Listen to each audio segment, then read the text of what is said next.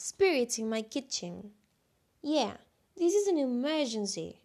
I think there are spirits in my kitchen. Spirits, yeah.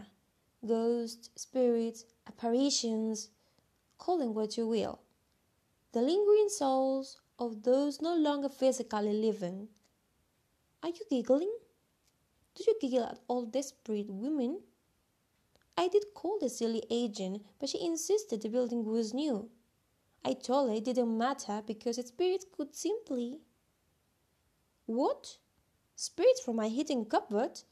If you're implying I'll be drinking, mister, let me tell you I am a distinguished lady and I never drink.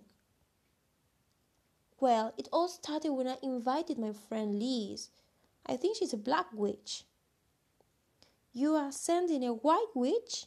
Okay, my address is 666 Elm Road. No, I'm not kidding.